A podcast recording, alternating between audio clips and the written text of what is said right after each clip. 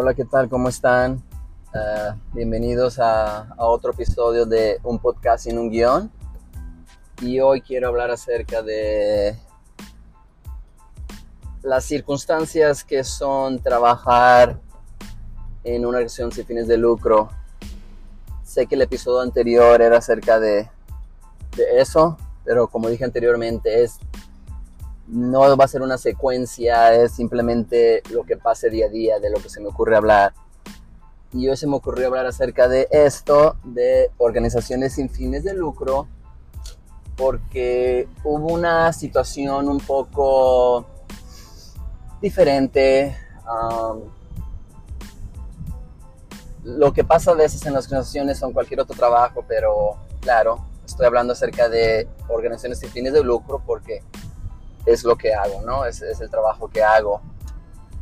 Y la situación de hoy es que no teníamos suficientes gente trabajando hoy, ¿no? Porque los días de hoy uh, hay paseos y se, se, van todo el día y ciertos grupos se quedan, nos quedamos, ¿no?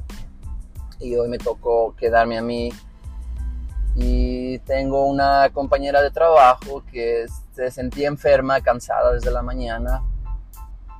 Y más o menos como parte de mediodía más o menos uh, dijo no sé si pueda terminar el día, me estoy muy cansada, me siento enferma, mi temperatura está alta y, y fue a preguntar si es podía ir temprano, ¿no? Porque se sentía mal. Y desafortunadamente no había nadie más quien podía cubrir. Y cuando tienes tú mismo un niño que es un poco difícil, mm, realmente aunque quisieras no podrías manejar dos niños que, que son un poco activos. ¿no? Y como dije antes, trabajo una organización que ayuda a niños con autismo u otras condiciones mentales.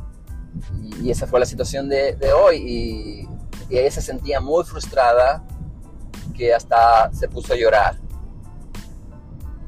Y pues a veces eso te hace expresar un poquito más cómo te sientes, ¿no? Y empezó a decir de que de que no en, cierta parte no podía dejar de trabajar porque ni siquiera tenía lo suficiente como para pagar la renta. Y, y yo dije, esa situación no debería estar pasando. No, no debería estar la, la, la, situación donde tú estás, apenas estás y te empiezas a sentir en el trabajo y que no haya suficiente trabajadores y no sé si lo mencioné esto antes. Y por eso es la necesidad de que como organización, como donde es trabajo, te traten de una manera, de una manera mejor. Así, constantemente gente va a estar aplicando y la gente no va a estar renunciando de repente ya no ir, porque no les das la, la importancia en mi caso, en el trabajo que estoy, la importancia que le das a los niños, a las familias que le estás ayudando con estos niños con problemas de estos. Y eso es muy frustrante. Y de hecho yo le dije, oh, lo que te puedo ayudar, dije, porque también mencionó que le hacía falta algo de, algo de mandado, de no sé qué, yo le ofrecí, oye, no tengo mucho, pero tal vez te puedo comprar algo, ¿no? Por, claro, se lo mandé por texto porque no quería exponerla. Y, claro, me dijo, no, que muchas gracias, pero no, que, que, simplemente la situación. Y le dije, pues sí, la vida a veces nos gusta, le dije, y, y especialmente ese trabajo que hacemos a veces no es muy valorado. Y, y yo he, anteriormente he hablado de esto, ¿no? Anteriormente he hablado de esto, de que, de que estés donde estés, deben a ayudarte, ¿no? Eh, todos tenemos nuestros, nuestros problemas personales, todos tenemos familia y ocupamos, ¿no? Y tú no me estás ayudando a esa organización, a esa compañía donde trabajes, a que ellos queden bien con los demás, pero no hacen un esfuerzo más grande en ayudarte a ti como trabajadores. Y eso se me hace tan, tan injusto. Y, y sí, eso es lo que quiero hablar, quería hablar hoy, Que es, admiro, admiro a todas aquellas personas que, que trabajan conmigo y están haciendo un gran esfuerzo, como lo mencionó antes, por porque estos niños estén seguros, porque estos niños uh, los vayas empezando a conocer poco a poco y usar estrategias de cómo hacer para que no llegue a más allá su, su comportamiento. ¿No? Tienes que ser firme. En muchos de ellos tienes que ser firme porque si no, no te van a escuchar. Y créeme, aunque estamos hablando de niños con problemas de intelecto, eso no quiere decir que son tontos. Son inteligentes y de alguna manera saben cómo manipular. Y con ciertos de ellos tienes que ser firme y sí te van a escuchar. Y sí te van a escuchar. Claro, lo tienes que intentar varias, varias, varias veces, pero es posible. y claro, hay situaciones más diferentes donde a veces es difícil controlarlos y modo tienes que usar otra técnica de tal vez llevártelo a algún cuarto y que tome un descanso y, y, estar nomás monitoreándolo de, de que esté bien. Y por eso digo y digo y digo, por favor, si tú ves un niño con este tipo de problemas, autismo o déficit de atención o otros problemas, por favor, no juzgues no, no los juzgues a ellos ni juzgues a los padres. Los padres están haciendo un gran esfuerzo por mantenerse mentalmente positivos en poder ayudar a sus propios hijos.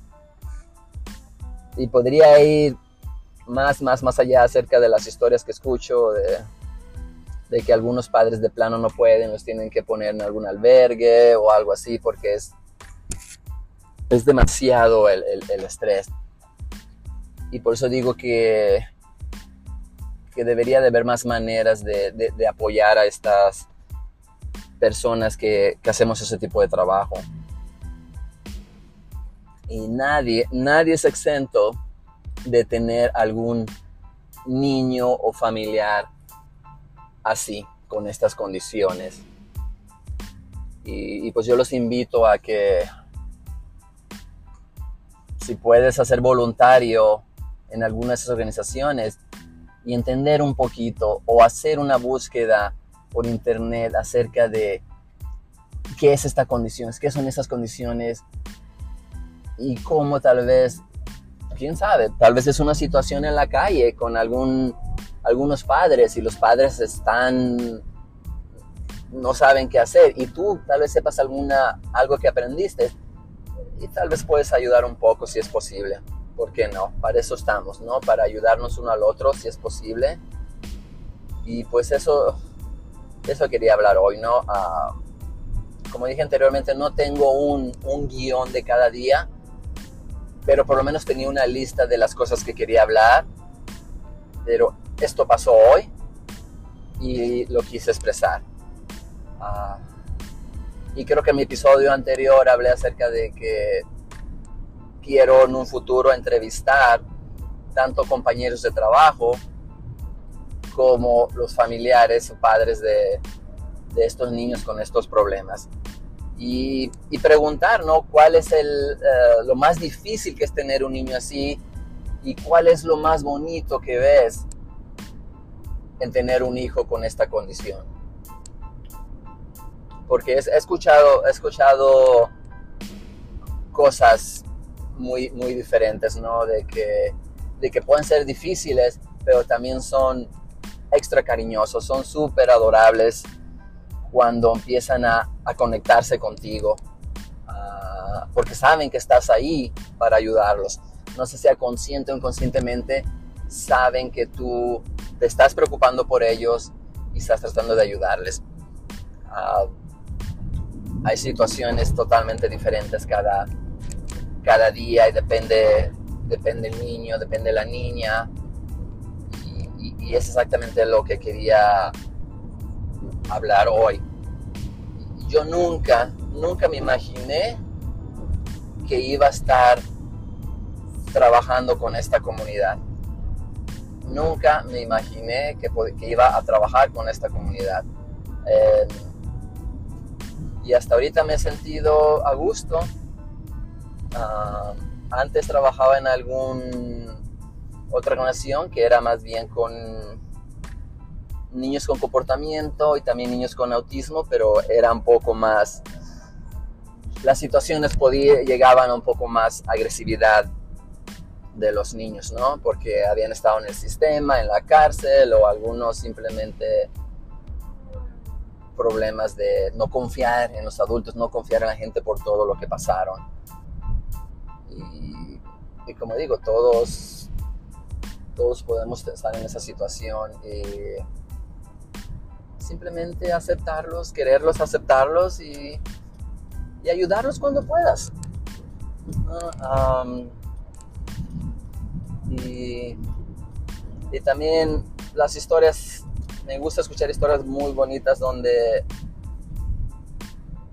dicen, oh, mira, este, este niño estuvo con nosotros hace cinco años y de repente sabes de ellos y escuchas, oh, ya está graduándose de, la universidad o ya está ah, trabajando, tiene un buen trabajo esto. Y esas historias son tan bonitas y es, sí se puede, ¿no? Y, y a veces uno tiene que valorar eso cuando, cuando siente que tiene un mal día. A veces días que tu día es pésimo, que tu día es, fue terrible y yo desde que empecé a, a trabajar con estos adolescentes que venían de inmigrantes, jóvenes inmigrantes que llegaban aquí a este país, Estados Unidos, y las historias que me contaban, ¿no? A, veces teníamos tiempo de hablar acerca de, de, su experiencia cruzando la línea todo eso, y, y, sus historias eran, pero a veces tenía que contenerme las lágrimas, ¿no? Porque en situaciones eran separados de, su, de sus padres, y no los veían hasta por meses y ellos detenidos, tanto los hijos como los padres en diferentes estados. Ah, y yo no me imagino ah, estar en esa situación. Y, no sé, a veces pienso, yo estoy teniendo un mal día y a veces, me, a veces recuerdo esas historias y trabajando aquí también me hace un poco reflexionar un poco y valorar mi vida y aprovechar que tengo una vida un poquito mejor que esas personas, que esos padres, que esos niños. Y tal vez eso es lo que me impulsa a poder ayudar. Porque si tú tienes esa oportunidad de estar bien, de estar saludable, de tener tus hijos saludables, y tú puedes ayudar al prójimo, adelante. Porque te, puedes, te, tienes que poner a imaginar que tal vez tú podrías estar en esa situación y ponerte en los zapatos de esas personas, de esos padres, ¿no? Y, rectificar un poco acerca de, de tu vida.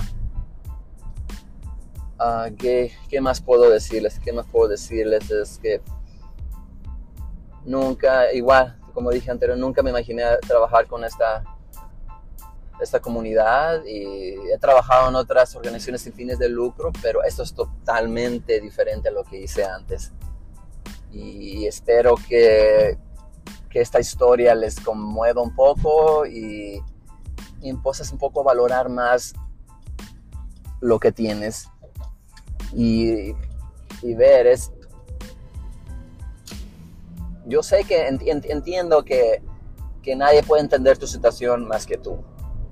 Eso lo entiendo perfectamente, pero, pero a veces hay que, hay, hay que balancear. Lo que estoy sintiendo aquí tiene una solución, se puede solucionar o qué va a pasar. Porque estos niños, la verdad, algunos de ellos van a poder ser independientes, pero desafortunadamente otros de ellos no van a poder ser independientes. Y, gracias por escuchar este, este episodio y espero verlos, que escuchen mis próximos episodios. Si no me equivoco, este es mi episodio número 4 o 5. Tengo que checar. Como dije, no tengo un, un guion y tengo que organizarme un poquito más. Estoy, estoy empezando con esto y, y espero que tengan un maravilloso día y, y aprecio y aprecio a aquellos todos que a todos aquellos que están escuchando mi podcast. Y como dije anteriormente, si tienes alguna inquietud, si tienes alguna pregunta, encontraremos una forma de, comunicarnos. Ah, como les dije, soy nuevo en esto, no sé si tengo que hacer alguna página de internet o algo, o si alguien quiere ser voluntario y ayudarme con algo así, adelante, acepto la oferta. Ah, ok, hasta la vista y espero verlos en el próximo episodio. Gracias.